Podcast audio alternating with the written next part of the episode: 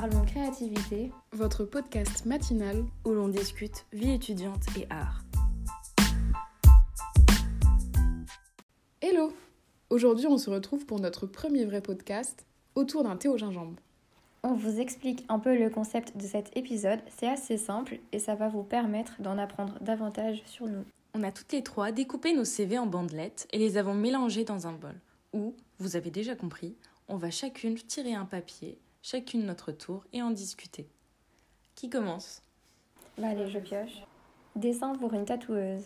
Oui, c'est moi. Alors, euh, c'était en, je crois, 2019. Et pendant quelques semaines, voire euh, quelques mois, j'ai pu faire une immersion un peu euh, chez une tatoueuse. Et du coup, je faisais des dessins qu'elle tatouait ensuite. Du coup, c'était cool parce qu'elle me donnait toutes les informations que les clients, clients lui donnaient. et puis, avec des photos d'inspiration, elle me donnait la taille et des infos en plus.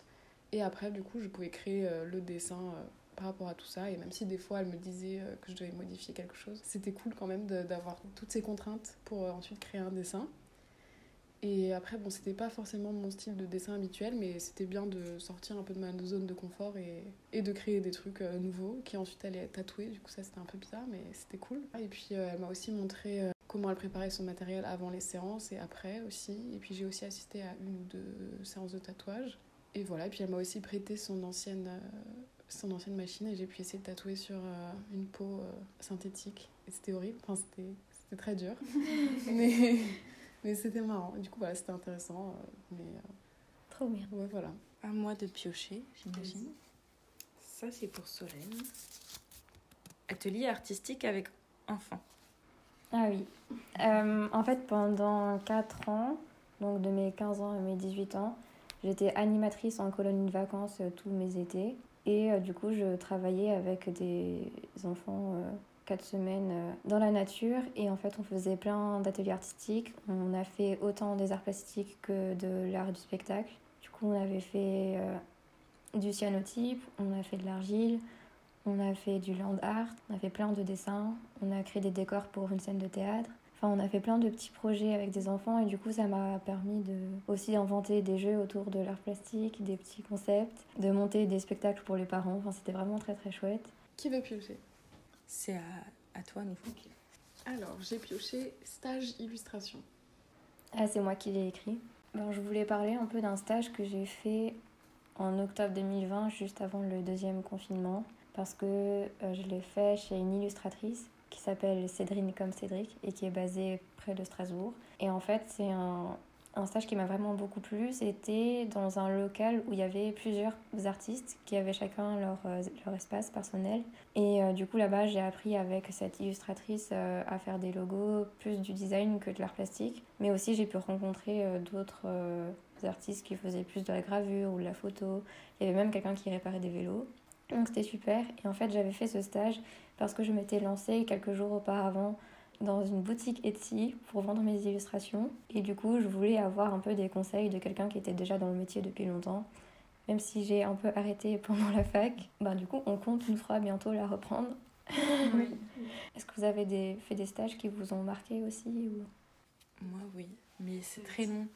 C'était toujours dans le cadre de mon BTS audiovisuel parce que j'avais deux stages à faire. J'en ai fait un du coup dans une boîte de production et l'autre je l'ai fait dans une boîte de location euh, de matériel pour euh, le cinéma et principalement les lumières, les éclairages et c'était surtout dans le domaine de la publicité euh, et ce genre de choses. J'ai pu assister à un tournage de Chanel. C'était horrible parce que ah mais oui parce qu'on sent la notoriété et personne ne parle. Ah, alors que dans mon stage dans la boîte de production, quand on faisait des tournages, c'était très convivial et familial et c'était beaucoup plus agréable.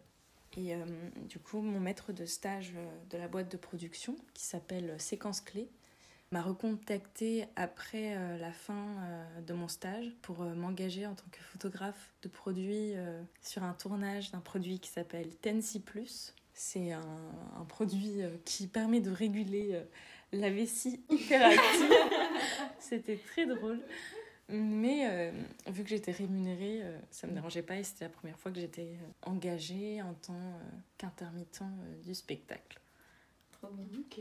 bah moi, ce que je, je, peux dire par rapport à ça, c'est que euh, j'avais aussi une fois l'idée de lancer ma boutique Etsy, mais j'avais un peu peur et je sais, je me sentais pas tellement légitime de le faire. Enfin, je j'étais pas très confiante en, en mon travail, mais euh, j'ai euh, j'ai peint euh, quelques t-shirts que j'ai vendus à des amis, des connaissances, et voilà, c'était un petit début. Et c'était cool, c'était sympa de créer quelque chose qui plaît à, à quelqu'un d'autre. Oui, j'ai déjà fait aussi un t-shirt que j'ai peint avec de la peinture textile. Mm -hmm. Et c'était à l'occasion d'un anniversaire pour une de mes meilleures amies. Et c'est bizarre parce qu'on se lance toujours pour les autres. On a du ouais. mal à commencer pour nous. Oui, clairement. J'ai fait plein de t-shirts, mais zéro pour moi, par exemple. Ouais. Ah, moi, c'est l'inverse. Je faisais ah, d'abord oui. pour moi et après, mm -hmm. j'ai vendé. Le narcissisme. bon, je pioche. Vas-y. Atelier de médiation artistique. Alors, ça, c'est pour Solène et moi. C'était euh, en janvier. Oui, le 4 janvier. Il y a un mois.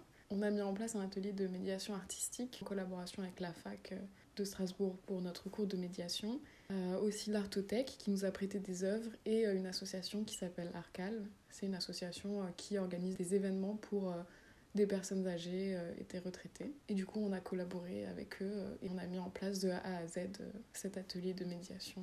Ah, on était cinq, il me semble, six. On était cinq, oui. Et il y avait une quinzaine de visiteurs?